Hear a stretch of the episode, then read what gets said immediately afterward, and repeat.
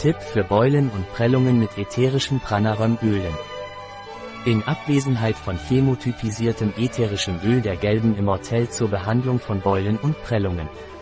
Chemotypisiertes ätherisches Atlaszederöl kann es effektiv ersetzen, aber nicht so spektakulär, es wird verwendet, indem drei Tropfen ätherisches Öl der Atlaszeder mit drei Tropfen Calophyllop Pflanzenöl gemischt werden. Führen Sie nach dem Trauma jede Stunde mehrere Anwendungen durch und fahren Sie dann mit vier täglichen Anwendungen fort, bis eine Verbesserung erkennbar ist.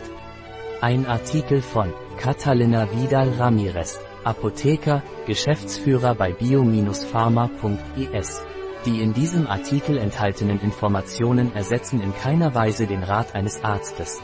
Jegliche Erwähnung eines Produkts in diesem Artikel stellt keine Befürwortung der SDGs, Sustainable Development Goals, für dieses Produkt dar.